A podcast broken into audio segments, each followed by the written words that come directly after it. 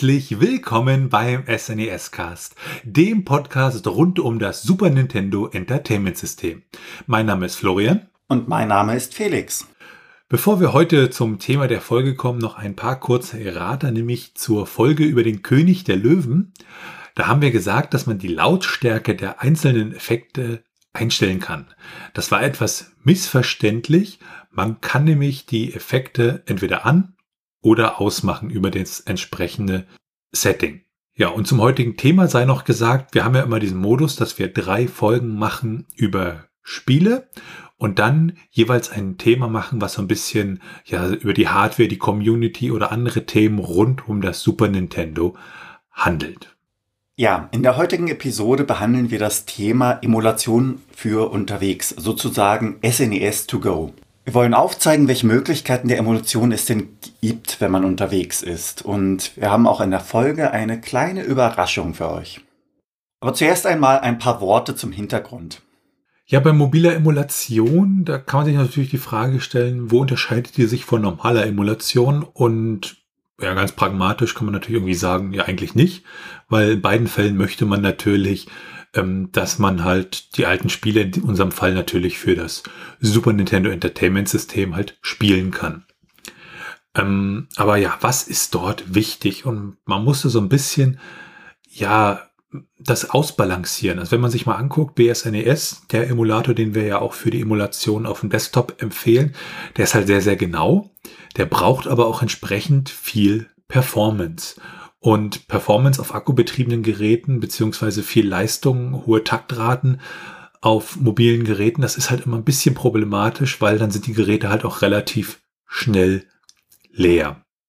Also muss man hier so ein bisschen gucken, okay, genaue Emulation versus performante Emulation. Ne, das ist so die Geschichte, die man da ja ein bisschen abwägen muss. Und ähm, für die unterschiedlichen mobilen Plattformen gibt es teilweise halt einzelne Emulatoren und manchmal auch ganze Distributionen, die sich der Emulation verschrieben haben. Und bevor wir uns die einzelnen Systeme angucken wollen, wollen wir uns mal da sozusagen so ein bisschen die, die größeren Player angucken, ähm, die es da bei der Emulation gibt. Ja, einer davon ist EmuElec. EmuElec ist eine Distribution für Retro-Emulation für ARM-Logic-Geräte. Das sind Geräte mit ARM-Prozessoren und dabei unterscheidet sich die Prozessorarchitektur von unseren PCs. ARM-Prozessoren haben wir hauptsächlich im Handy drin, zumindest kommen wir als Otto-Normalverbraucher damit am häufigsten in Kontakt. In der Distribution steckt unter anderem RetroArch und Emulation Station mit drin.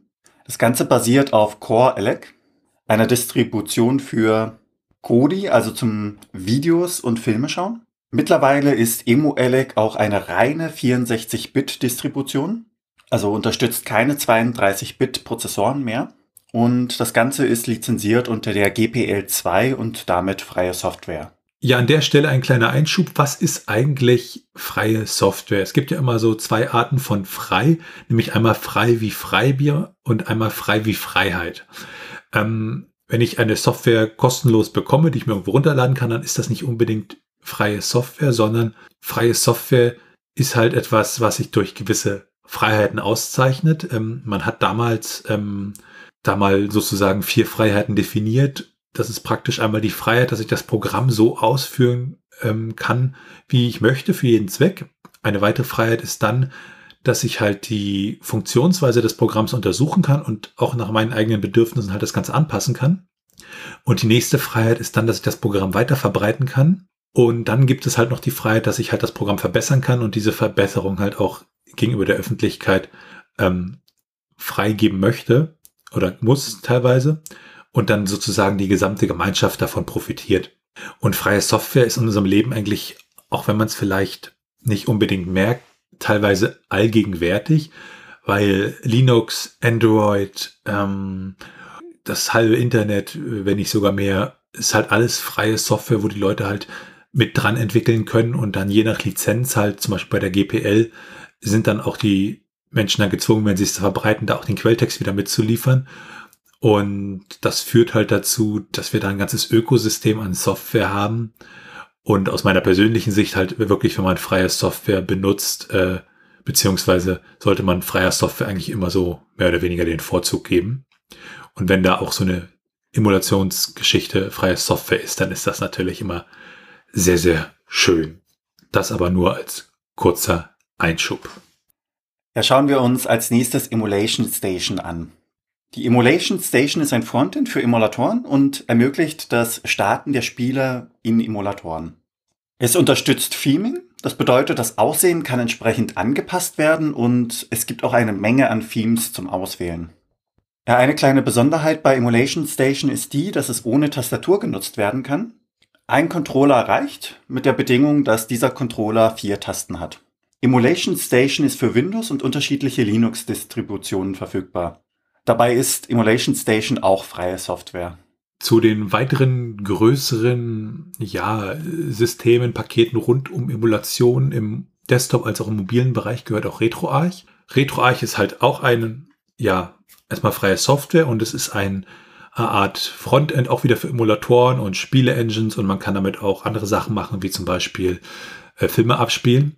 Und das hat sich entwickelt aus der lib-SNES, die unter anderem von Nier damals entwickelt wurde, wurde dann aber halt irgendwie größer und nicht nur noch fürs SNES und hat sich dann da halt, äh, ja, ist da rausgewachsen und wurde dann in RetroArch umbenannt. Und RetroArch, ja, hat dann sogenannte Cores und ich kann praktisch dann zum Beispiel den, den SNES Core laden und kann dann halt Super Nintendo Spiele damit spielen. Und das gibt's auch für unterschiedlichste Plattformen, also für Windows, macOS, Linux, auch für die PlayStation 3, für die Wii U, für die PlayStation Vita, fürs Nintendo 3DS und auch mobil, also auf Android, iOS etc. und auch für Raspberry Pi etc. Neben diesen, ich sag mal, größeren Softwarelösungen, die auch so ein bisschen immer plattformübergreifend sind, gibt es auch unterschiedliche Systeme und mobile Konsolen. Also jetzt wirklich die, die konkreten Systeme, auf denen ich halt mobil spielen kann. Und das wollen wir heute auch mal beleuchten.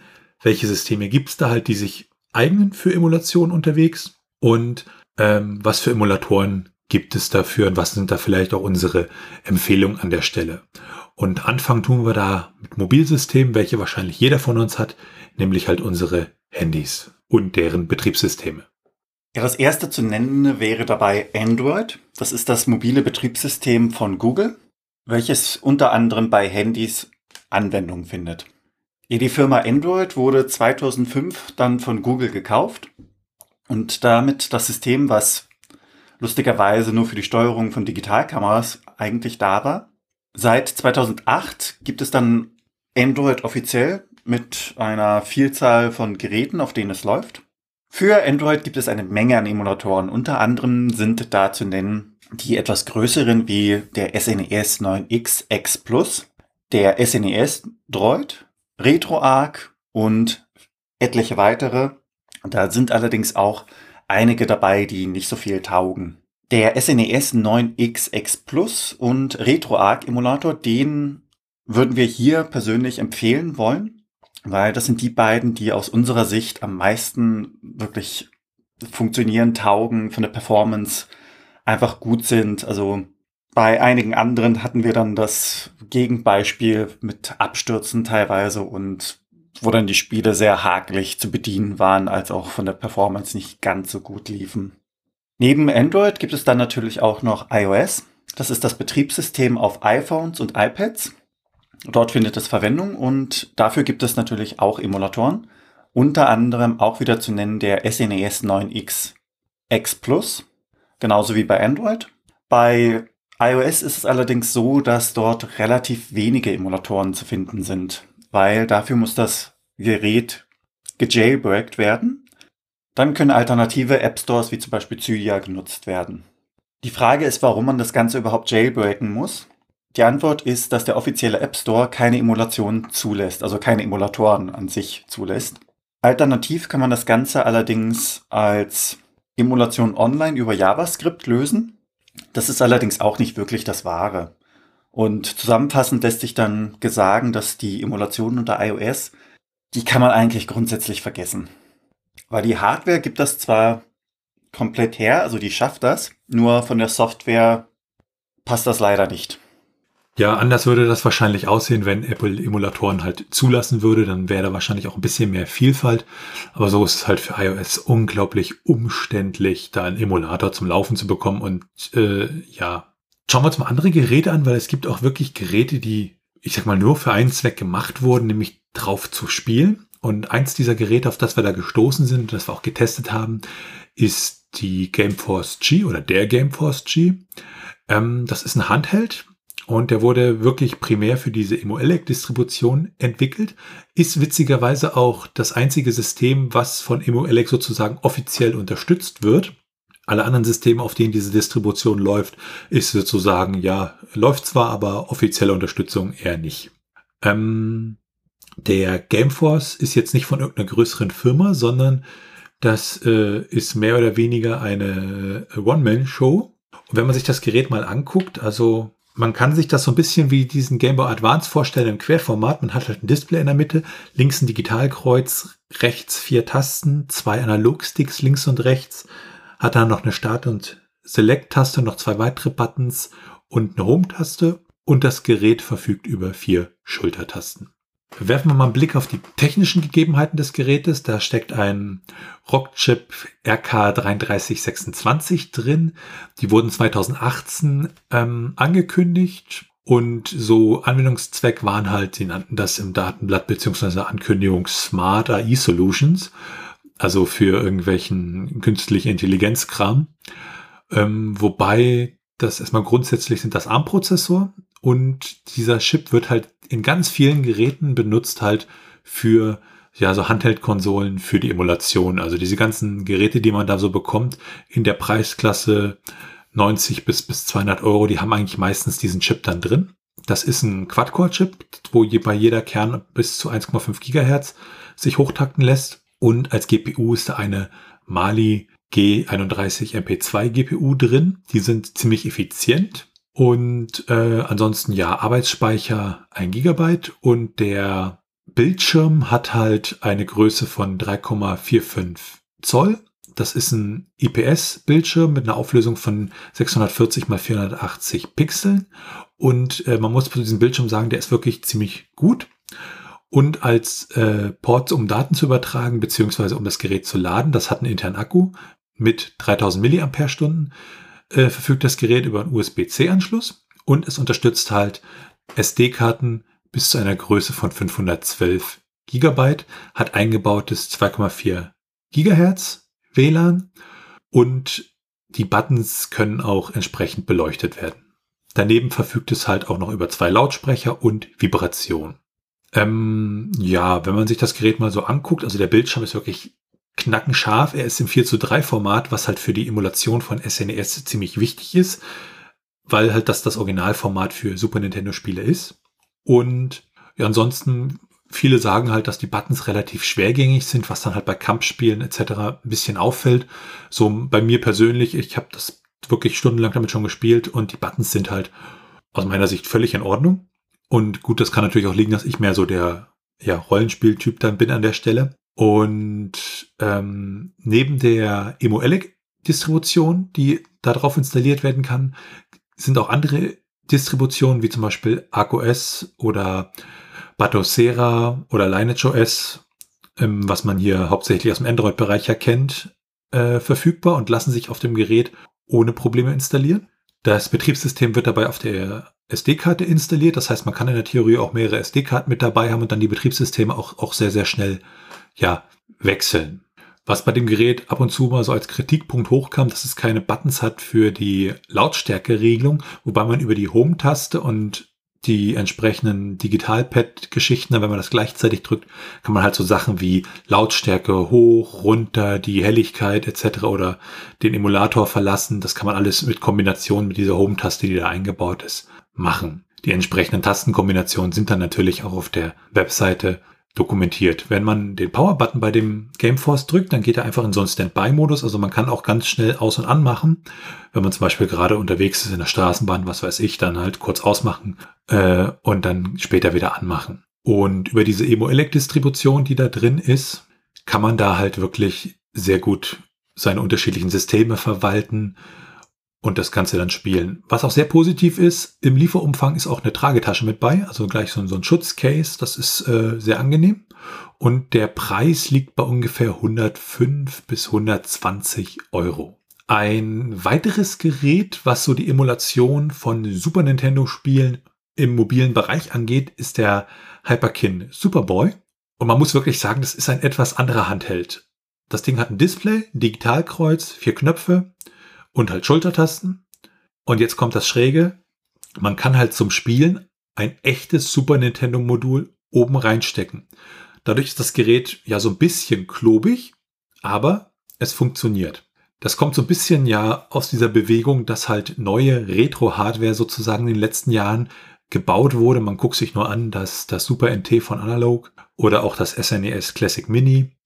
Und eine Firma, die halt da wirklich sehr, sehr aktiv ist auf diesem Sektor, ist Hyperkin. Die haben zum Beispiel die ganzen Retron-Konsolen gebaut. Das sind sozusagen Konsolen, die äh, unterschiedliche Ports haben für Super Nintendo, Mega Drive, was weiß ich für Spiele. Und wo ich dann praktisch meine Originalgeschichten ja dann am Fernseher halt spielen kann.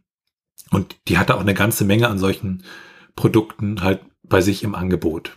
Der Superboy kam ursprünglich 2012 auf den Markt und es gab da eine Reihe von Revisionen und die aktuelle Revision ist dann praktisch, glaube ich, wenn wir richtig geguckt haben, die dritte. Ja, die erste Iteration dieses Superboys hat ein 4 zu 3 Display, die zweite dann ein 16 zu 9 Bildschirm und die dritte auch ein 16 zu 9 Bildschirm. Aber bei der dritten Iteration kann man das halt entsprechend über einen extra Button umschalten. Der Superboy hat nicht nur ähm, ja, Anschlüsse für das Original, für die Original Cartridge, sondern man kann wirklich auch zwei Super Nintendo Controller anschließen und man kann das Ganze auch an den Fernseher anschließen mit den mitgelieferten Kabeln. Daneben gibt es auch einen Kopfhöreranschluss und jetzt stellt sich die Frage, ja, was ist das eigentlich von, von, der, von der Hardware her? Und es ist relativ schwer rauszukriegen, ob das jetzt Emulation ist oder ähm, wirklich echte Hardware, die Super Nintendo Hardware sozusagen nachbildet. Und wir haben uns dann da mal ein bisschen näher mit befasst. Und es ist halt aus unserer Sicht wirklich auf diesem Board ein ja, nachgebautes Super Nintendo, nachgebaute Super Nintendo Chip, Schrägstrich Hardware. Die Patente dafür sind ja mittlerweile alle ausgelaufen. Sozusagen, dass das wirklich ein, ein mobiles Super Nintendo ist. Und was sie in der letzten Iteration auch wirklich verbessert haben, sind diese Pins für das Super Nintendo Modul. Die sitzen jetzt fest. Da gab es bei den vorherigen Revisionen immer so ein bisschen Probleme, dass das dann äh, zum Beispiel im Zusammenarbeit mit dem FX-Pack ja halt für Probleme geführt hat, weil die Pins halt nicht ordentlich anlagen teilweise. Ja, vom Gewicht her wiegt der Superboy um die 300 Gramm und die Akkulaufzeit ungefähr 2,5 Stunden. Und man kann es aktuell noch bei Amazon zum Beispiel kaufen für um die 150 Euro. Äh, aber aus unserer Sicht, so wie wir das mitbekommen haben, wird es aktuell nicht mehr wirklich produziert. Also ja, es scheint da erstmal so ein Auslaufmodell zu sein. Vielleicht kommt da auch in Zukunft nochmal eine Neuauflage, weil das ja anscheinend auch erfolgreich genug war, dass Hyperkinder immer Revisionen rausgebracht hat. Auf alle Fälle ist der Superboy ja wirklich eine ganz andere Konsole, äh, weil sehr, sehr ungewöhnlich. Und ich muss aber auch sagen, so für den mobilen Einsatz jetzt zum schnell zum Zug oder so und da auspacken, ist sie doch ein wenig unpraktisch. Also ich würde es mehr so in die Kategorie packen. Ja, es ist ein bisschen ein Kuriosum aus meiner Sicht. Ja, schauen wir uns das nächste System an, was sich so für mobile Emulation äh, eignet. Die PlayStation Portable, kurz PSP.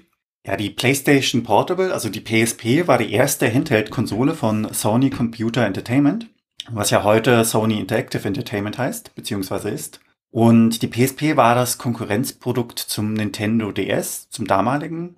Man konnte mit der PSP Videospiele, Fotos, Filme, Musik abspielen und auch im Internet surfen war möglich. Die Spiele wurden dabei auf so ganz kleinen Mini-CDs, wenn man so möchte, die Universal Media Disc, also UMD, gespeichert und die wurden auch extra von Sony entwickelt für diesen Zweck. Allerdings gab es auch die Möglichkeit, Spiele im PlayStation Store digital sich herunterzuladen. Der wurde allerdings im März 2016 geschlossen. Was den Aufbau der PSP angeht, ähnelt sie einem DualShock-Controller mit Display in der Mitte. Und die allererste Version, also die PSP 1000, erschien am 12.12.2004 in Japan für 20.000 Yen, was umgerechnet circa 162 Euro entspricht zu der Zeit. Wenn man das Value Pack, also die erweiterte Version mit einer Tasche, einem Memory Stick mit 32 Megabyte, Tragegurt, Schlüsselband, Kopfhörer mit Fernbedienung, einer Demo UMD und einem Reinigungstuch haben wollte, dann musste man dafür so um die 25.000 Yen in Japan, beziehungsweise bei uns dann so um die 200 Euro bezahlen. Am 24.03.2005, also ein Jahr später grob, wurde das Ganze dann als Value Pack in den USA veröffentlicht und am 1.09.2005 dann war das Ganze bei uns in Europa erhältlich für auch 250 Euro. Neben der PSP 1000 gab es dann die überarbeitete Version, die PSP 2000 beziehungsweise die PSP Slim and Light. Die wurde 2007 auf der E3 angekündigt und zum Teil präsentiert und am 7.8.2007 dann veröffentlicht. Ja, bei der überarbeiteten Version gibt es so kleine technische Unterschiede. Sie ist zum Beispiel 19% flacher geworden oder hat 33% an Gewicht eingespart, also ist jetzt nur noch 91 Gramm schwer. Nach der PSP 2000 folgte dann die PSP 3000. Diese wurde im August 2008 angekündigt auf der Leipziger Games Convention und ist dann schlussendlich am 15.10.2008 desselben Jahres erschienen. Die Abmessung bzw. das Erscheinungsbild, abgesehen vom Design von drei Knöpfen, das geändert worden ist, und dem leicht dünner gewordenen silbernen Metallring an der Rückseite blieb ansonsten unverändert. Es gab Kritik kurz nach dem Erscheinen, und zwar, dass das Display die Angewohnheit hatte, die horizontalen Bildzeilen bei schnellen Spielszenen hervorzuheben, beziehungsweise sind dann hervorgetreten. Gegenüber der PSP 2000 gab es dann auch wieder technische Veränderungen. Unter anderem ein verbessertes Display, was sich im Kontrast der Geschwindigkeit und der Zahl der darstellbaren Farben unterschieden hat. Es gab eine leichte Antireflexbeschichtung, ein integriertes Mikrofon, ein, eine längere Akkulaufzeit und ähnliche Kleinigkeiten wurden dann verbessert. Das war jetzt ein grober Überblick über die unterschiedlichen Versionen der PSP. Es gibt dann natürlich auch noch die Nachfolgeversion wie die PlayStation Vita. Und wir wollen jetzt eher uns auf die PSP 1000 und 2000 beziehen, da diese sich gut für die Emulationen eignen. Um dem Warum gerade diese Modelle auf den Grund gehen zu können, muss man allerdings auch noch kurz die Begriffe Jailbreak, Routen und Homebrew ein wenig näher erläutern. Der Jailbreak ist der Zugriff auf das Gerät, um neue Software aufspielen zu können. Das Routen ermöglicht den Root-Zugriff auf die Geräte. Das heißt, man hat volle Kontrolle über das Gerät und Homebrew bezeichnet dabei das selbstgebraute Bier gewissermaßen, daher kommt der Ursprung. Und das allerdings im Kontext von selbstprogrammierten Spielen beziehungsweise auch selbstprogrammierten Programmen in der Hand von privaten Entwicklern. Grundsätzlich möchten die Hersteller ja ihre eigenen Spiele, ihre eigene Software verkaufen und Daher wird dann fremde Software gewissermaßen ausgesperrt, was das mit dem Routen und dem Jailbreak dann erst notwendig macht. Schauen wir uns die Emulatoren an, die es für die PSP gibt. Da ist unter anderem zu nennen der Emulator SNES 9XTYL. Das ist ein etablierter. Dem lässt es sich wirklich gut spielen. Und das kann je nach Emulator, den man benutzt, auch sehr durchwachsen sein. Also da sollte man sich lieber auf die beliebten beziehungsweise etablierten Emulatoren verlassen. Man kann natürlich durchaus die anderen testen, sollte dann allerdings damit rechnen, dass es nicht immer so gut läuft. Zusammenfassend kann man eigentlich sagen, dass man auf der PSP SNES-Spiele ganz gut spielen kann. Also das ist durchaus geeignet dafür. Man sollte allerdings auch mit einbeziehen, dass die Konsole schon etwas älter ist. Also es ist kein High-End-Gerät mehr und das wird unter anderem klar, wenn man andere Emulatoren ausprobiert, also andere Emulatoren für diverse Systeme, wie zum Beispiel Game Boy, Game Boy Color oder auch N64. Da gibt es 30, 40 Varianten, die man alle im Internet finden kann. Beim Preis von 30 Euro für eine PSP 1000 und circa 60 Euro für die PSP 3000 ist es durchaus lohnenswert. Zu finden ist das Ganze dann unter anderem auf eBay. Dann noch ein paar kurze Worte zur PlayStation Vita, dem Nachfolgemodell der PSP. Die wurde am 27. Januar 2011 im Rahmen einer Presseveranstaltung angekündigt und in Japan dann am 17. Dezember 2011 beziehungsweise in Europa und Nordamerika am 22. Februar 2012 veröffentlicht. Bis zum Produktionsstopp im November 2019 wurden etwas über 16 Millionen Einheiten der PSP Vita verkauft und das waren deutlich weniger als das Vorgängermodell, denn es gab ja auch die Konkurrenz des Mitbewerbers Nintendo, also dem 3DS, als auch die Smartphone-Spiele auch für die PlayStation Vita ist Homebrew möglich und es gibt auch einige Emulatoren. Ja, das nächste System, was wir uns zumindest mal kurz angeguckt haben, ist das Nintendo DS in seinen unterschiedlichen Varianten. Ähm, ist ja an sich eigentlich ein, ja, ein tolles System, um halt mobile Emulation zu betreiben. Es lässt sich auch entsprechend jailbreaken und es gibt auch einen Emulator dafür. Allerdings gab es da schon seit über zehn Jahren keine Versionsupdates mehr. Das heißt, die Entwicklung ist da auch eher so eingestellt und alles in allem, ja, sind wir da eher der Meinung, dass das zwar in der Theorie eine schöne Idee ist, aber in der Praxis eher schwierig ist mit der Emulation auf den Nintendo DS, 2DS, 3DS Geräten. Ja, dann gibt es die Pandora, das ist eine Handheld-Konsole, die basiert auf Linux und freier Software, gilt als inoffizieller Nachfolger der GP2X-Konsole von Gamepark Holdings. Und die Entwicklung war halt rein Community getrieben. Und im Laufe von einigen Jahren hat sich dann diese Pandora-Konsole halt ja entwickelt und nach einigen Produktionsproblemen und dem Holen der Produktion nach Deutschland wurde sie dann schließlich ab äh, Ende 2011 entsprechend verkauft. Da läuft ein Linux drauf auf dieser Konsole. Sie hat eine vollwertige mobile Tastatur, also so, man kann sie ja mit den Fingern bedienen. Und sie hat halt verfügt halt über die ganzen Knöpfe und Digitalkreuz, äh, Analogsticks für äh, ja das entsprechende Spielen. Und damit eignet sie sich natürlich auch super für die Super Nintendo Emulation und für die Pandora gibt es auch eine Reihe von Super Nintendo Emulatoren, zum Beispiel den SNES 9X4P oder äh, Pocket SNES. Leider gibt es die Pandora nur noch ähm, auf eBay. Es wurden einige tausend Einheiten davon hergestellt. Aber eine Nachfolgekonsole, die Pyra, ist gerade sozusagen in der Entwicklung und kann auch mittlerweile schon vorbestellt werden. Ist dann auch wieder ein, ein, ein Gerät, was praktisch ja eine Art mobiler Linux-PC ist mit äh, Hauptaugenmerk halt aufs mobile Spiel. Und auch da eignen sich dann natürlich Emulatoren wieder.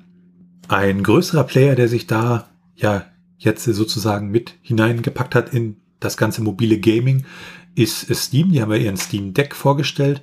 Praktisch ein ja, mobiles Gerät, mit dem ich meine Steam-Spiele spielen kann. Und da könnte man natürlich in der Theorie dann auch Emulatoren drauf spielen.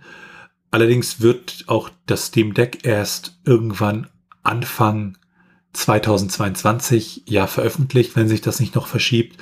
Von daher momentan zur mobilen Emulation ja eher wenig geeignet, weil einfach nicht verfügbar.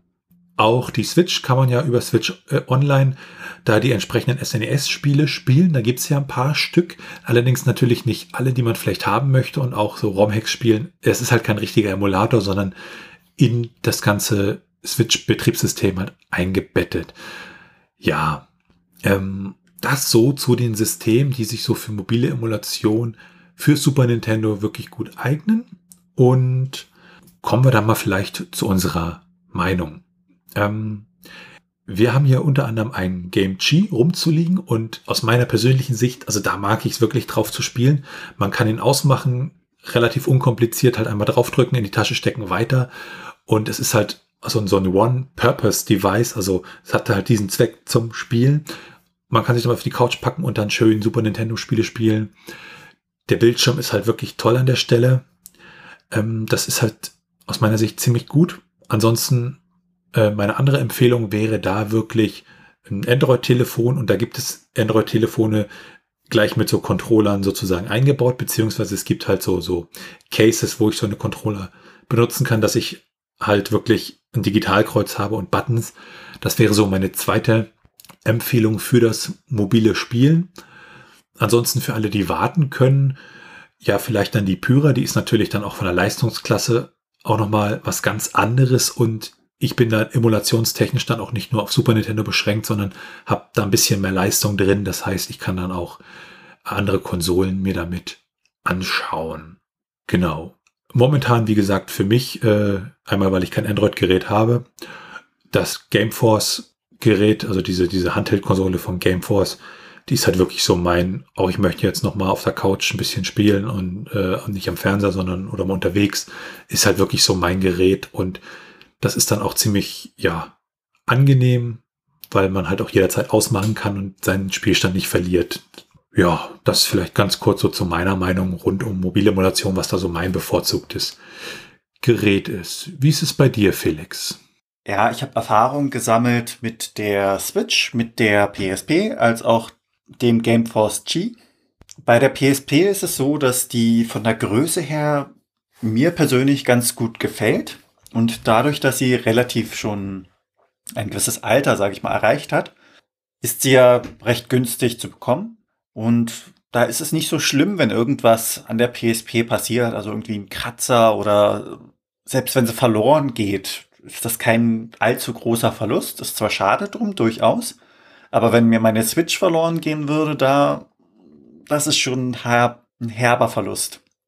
Bei der PSP ist mir das Display ein, also von der Größe ist es okay, bloß bei der Art von Spielen teilweise unterschiedlich, weil wenn man so strategische Spiele und ähnliches spielt, wo man Zeit hat, ist es wesentlich entspannter, als würde man Actionspiele oder ähnliches spielen. Und die Helligkeit macht manchmal Probleme, also wirklich eher am Sommer, wenn es sehr hell ist, dann wird es schwierig da, weil es mitunter spiegelt. Bei der Switch, wie gesagt, ist es ein herber Verlust, wenn die irgendwie kaputt geht oder verloren geht. Und da ist ja leider auch die Anzahl der Spiele ein wenig begrenzt. Da ist der Vorteil der PSP, dass man dort wirklich ziemlich alle Spiele, zum Beispiel für das SNES, e draufpacken kann. Und da kann man dann wirklich nach Lust und Laune spielen kann man von der Größe her auch besser transportieren, kann man sehr spontan einfach aus der Tasche ziehen, eignet sich also wirklich für ziemlich jede Gelegenheit. Da sind Straßenbahnfahrten ziemlich ideal, wenn man so 20 bis 40 Minuten zum Beispiel fährt oder auch so längere Reisen. Da muss man sich dann allerdings äh, um Strom kümmern, da der Akku dann mitunter, wenn das Gerät auch älter ist, schneller zur Neige geht. Von der Bedienbarkeit, also wenn man es wirklich in der Hand hält, bevorzuge ich eher die PSP als auch die Gameforce G. Was die Gameforce G angeht, die ist leicht, ist so ein bisschen plastikartig aus meiner Perspektive, aber jetzt nicht böse gemeint, also nicht im Sinne von äh, billig gemacht, sondern die ist schon ziemlich wertig, finde ich. Von der Handhabung gefällt sie mir sehr gut. Und im Gegensatz zur PSP merkt man wirklich, dass das Display eine enorme Verbesserung ist. Und idealerweise natürlich den Kopfhöreranschluss nicht zu vergessen, weil das ist so etwas, was wirklich, wenn man gerade in der Strava ist mit guten Kopfhörern, dass man den Sound der Spiele genießen kann und nicht seine Mitmenschen belästigt. Ja, soweit zu meiner Meinung, was die Emulation to go angeht, beziehungsweise SNES to go angeht. Ja, und damit kommen wir zu unserer Überraschung. Dank der freundlichen Unterstützung des Dragonbox Shops, das ist ein deutscher Shop für Retro-Videospiele, Zubehör, Handhelds und Ultra-Mobile-PCs. Unter anderem stellen die auch Homebrew-Spiele her, also zum Beispiel fürs Mega Drive, in Zukunft auch fürs Super Nintendo. Ja, und dank der Unterstützung des Dragonbox Shops verlosen wir drei Exemplare des Gameforce G Handhelds, den wir ja vorhin auch im Podcast vorgestellt haben. Alles, was ihr dafür machen müsst, ist unter den entsprechenden Beitrag zur Folge einen Kommentar hinterlassen und uns folgende zwei Fragen beantworten. Was spielt ihr für Super Nintendo-Spiele? Also was sind da wirklich eure Lieblingsspiele und wie spielt ihr? Spielt ihr auf der echten Konsole? Spielt ihr im Emulator oder habt ihr auch ein mobiles Gerät, auf dem ihr da spielen könnt? Und ganz wichtig, füllt beim Abgeben des Kommentars bitte unbedingt das Feld E-Mail aus, damit wir euch im Falle eines Gewinns kontaktieren können und ihr uns eure Versandadresse mitteilen könnt. Alle Kommentare, welche bis einschließlich zum 9. Dezember eintreffen und die Fragen beantworten, werden in die Verlosung eingehen. Euer Wohnsitz bzw. eure Versandempfangsadresse muss sich dabei in Deutschland befinden. Der Rechtsweg ist ausgeschlossen und wir wünschen euch natürlich viel Glück. Das war es mit dieser Folge vom SNES Cast. Wenn ihr Fragen, Anmerkungen, Themenvorschläge oder Kritik habt, dann könnt ihr uns gerne schreiben über die E-Mail-Adresse info@snescast.de. Ansonsten könnt ihr uns auch auf unserer Webseite unter den einzelnen Episoden Kommentare zu diesen hinterlassen. Bewertet uns bei Apple Podcasts und anderen Podcast-Portalen und natürlich könnt ihr uns auch persönlich empfehlen. Ihr könnt uns auf Steady unterstützen, da freuen wir uns drüber und es hilft uns, diesen Podcast zu machen. Alles weitere dazu und rund um den Podcast, zum Beispiel auch wir auf unseren SNES Cast Discord Server kommen, findet ihr auf unserer Webseite unter snescast.de. Tschüssi. Ciao.